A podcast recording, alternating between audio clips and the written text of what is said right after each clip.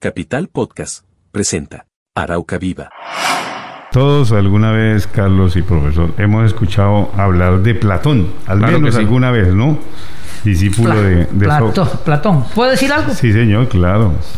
Platón era un filósofo que, lo voy a decir, cuando yo hice bachillerato, nunca me gustó la filosofía. No. Nunca, no, no. De pronto fue por el profesor que me dio la filosofía, que por cierto me acuerdo se llamaba, o se llama William, no me acuerdo el apellido, y no era docente como tal, ¿sabe qué era? Era un periodista deportivo. Entonces, no sé, nunca entendí la filosofía. Tengo un compadre, mi compadre Javier Alcántara, al cual quiero mucho y lo estoy felicitando por ser un gran docente. Pero créame que a mí la filosofía nunca Bueno. me gustó. La filosofía es para pensar, precisamente. Para eso es que existe la filosofía. Y escuchando, pues eh, uno leyendo algo de Platón, y, porque en, la- en las obras de Platón el protagonista número uno es su maestro, ¿no? Sócrates, quien fue mm, el, digamos, el, el- el mentor de él. Platón era un hombre de muy buena familia, eh, vivió hace muchos años, como 2400 años más o menos. Pero él siempre estuvo muy adelantado y él nos quiso hablar de una cosa que se llama eudaimonía. Eh, perdón, eu- eudaimonía. monía. ¿Qué quiere decir eso? Eso es en, en, griego, ¿no? Quiere decir felicidad o excelencia.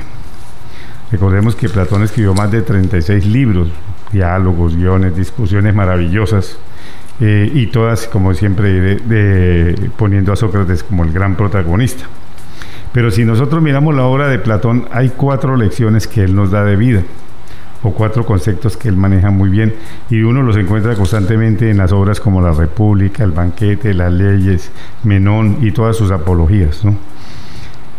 Se puede decir que son cuatro grandes ideas. Eh, hoy voy a hablar de una de ellas, pero voy a mencionar las otras. Uh, La primera idea que él tenía era que la gente tiene que pensar más. Una vida que no se reflexiona no vale la pena vivirla. Y es verdad, hay gente que pasa la vida y nunca pensó. Es más, yo creo que ni se dio cuenta que existió. Eh, segundo, deja que tu pareja amorosa te cambie. Ese es el, el concepto en cierta forma. ¿Te que ¿Te cambie? Deje que tu pareja amor- amorosa te cambie. Sí, a veces creemos, a mí nadie me va a cambiar, yo soy así. No, cuando llega a nuestra vida un ser extraordinario, un ser que amamos y que lo más importante de ese amor es admira- la admiración, ¿por qué no dejarle que esa persona que es la indicada, la adecuada, nos ayude a crecer? Eso es el, segundo concepto o idea importante que maneja Platón en sus obras. La tercera es desvelar el mensaje de la belleza. A todos nos gustan las cosas bonitas. Y Platón pues siempre se preguntó por qué nos gustan las cosas bonitas. Esta semana voy a estar hablando de estas cuatro ideas de Platón. Pero hoy me quiero concentrar en lo que hablábamos, porque estábamos hablando de ciudad, de reformar la sociedad. Tan Platón dedicó mucho tiempo en pensar cómo deberían ser los gobernantes y las sociedades ideales. Usted lo acaba de decir. Hay gente que, que, que- que le pone parapeto a todo, que no es posible poner las luminarias porque hay que llevarlo a qué? A una licitación. Sí, como una licitación y porque generan gastos. Sí, entonces cuando con voluntad todos sabemos que todo es posible y las leyes precisamente no son tan rígidas como creemos, ellas son maleables, ellas son elásticas, ellas se acomodan. Pues él, eh, Platón en sus inicios se inspiró en el mayor rival de Atenas, que ya todos sabemos que era Esparta. Esparta. Recordemos que Esparta era una ciudad, una máquina, una fábrica de crear grandes guerreros. Lo vimos en la película 300, por ejemplo. ¿Quién no ha visto la, la mayoría ha visto la película 300? Que es de, precisamente sobre espartanos, unos que se enfrentaron a, a este rey persa, ¿no?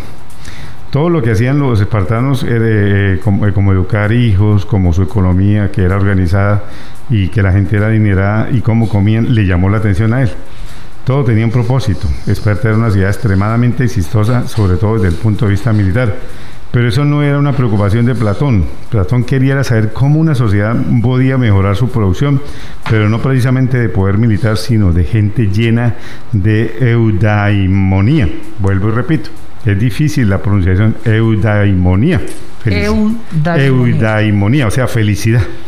Él lo que quería es que la gente fuera eh, eh, exitosa y, y- y- y muy productora de eso, de felicidad y excelencia. Y en su libro La República, Platón indica varios cambios que deben realizarse en la sociedad, en ese caso ateniense, pero en cualquier sociedad funciona. que está muy centrada en los ricos, ¿sí? Aquí como en Arauca en los corruptos, porque muchos ricos son corruptos, otros son buenos trabajadores. En el caso de Atenas, como el aristócrata Alcibíades, orador y general ateniense. A Platón no le interesaban cosas como esas, de ese tipo de personas adinerados gracias a que nosotros somos cómplices, sino que él lo que le interesaba era que existieran más personas que influyeran en nuestras ideas y conductas y, realmente tener referentes malos o malos héroes, pues no dejan sino malos ejemplos y malos comportamientos. Platón quería, por el contrario, que la ciudad tuviera nuevos ejemplos, dándole nuevas celebridades, reemplazando a las personas actuales por personas sabias y buenas. Eso es lo que tenemos que hacer en Arauca, reemplazar a todos esos malos elementos que les gusta, que les rindan pleitesía, que dice, espera un momentico a ver si tengo tiempo. No, la gente sabia, la gente honorable siempre tiene tiempo, siempre se detiene a atenderlo, a escucharlo y a buscarle una solución inmediata. No es a no darle una palmadita y decir, sí, yo le voy a ayudar y después se olvida la persona. Porque para él esas buenas personas sabias eran una especie de guardianes, como él los llamaba. Y eso es lo que necesitamos, más guardianes, más guardianes de la ciudad, más guardianes de los ciudadanos modelos para el buen desarrollo de todos. Estas personas serían conocidas por sus contribuciones al servicio público si las pusiéramos. Su modestia, sus hábitos sencillos y su aversión a ser el centro de atención, porque es que es el problema que tenemos con nuestros líderes, ellos quieren ser el centro de atención y resulta que una persona que realmente quiere hacer algo por los demás, lo que menos le interesa es un perfil alto, es estar protagonizando todo, es ser el chacho del paseo. Eso no lo hace una persona sabia e inteligente. Entonces, eso era lo que buscaba Platón y por eso he traído eh, esta enseñanza de Platón en la República, porque creo que nosotros, araucanos, lo que necesitamos son personas más honorables y admiradas por nosotros. Y él, eh, Platón quería ponerle fin a, a, la democracia, que tanto queremos nosotros, y yo por lo menos la quiero. Pero no es que estuvieras loco, solo que es que se dio cuenta que poca gente pensaba antes de votar, y es la verdad. La gente antes de votar nunca piensa, como está sucediendo en Colombia, y nosotros no pensamos y por eso tenemos la calidad de gobernantes y dirigentes que tenemos hoy en día. Hay que evitar que la gente vote inútilmente, hay que enseñarlas a votar racionalmente es decir, hasta que se conviertan ellos mismos en filósofos que usted dice que no entendía, o pensantes, porque algunos decimos, oímos filosofía, ay, qué aburrimiento. No, la filosofía precisamente nos hizo para ser más grandes. Por eso mismo Platón creó una cosa, una escuela que la llamaba la academia, y ahí se le enseñaba a los políticos a ser seres pensantes. Creo que vamos a necesitar en Colombia una cosa así parecida que llame la academia para no tener tantos Uribes, Petros y otros más como ese procurador que, tuvimos alguna vez.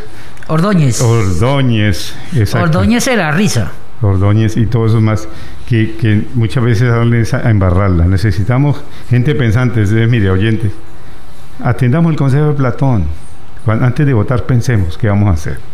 Pensemos qué líder nos vamos a poner. Si nos vamos a aguantar ese señor prepotente que hay que pedirle una cita y si se le da la gana nos la da al mes. Sí, que porque es que está muy ocupado. Cuando él mismo pidió ser nuestro sirviente, perdone, porque el servidor es eso, el servidor público es nuestro sirviente, nos sirve a nosotros. Entonces, en Construyendo Ciudad también quiero ayudarles a construir pensamiento y por eso la necesidad de que siempre estemos pensando.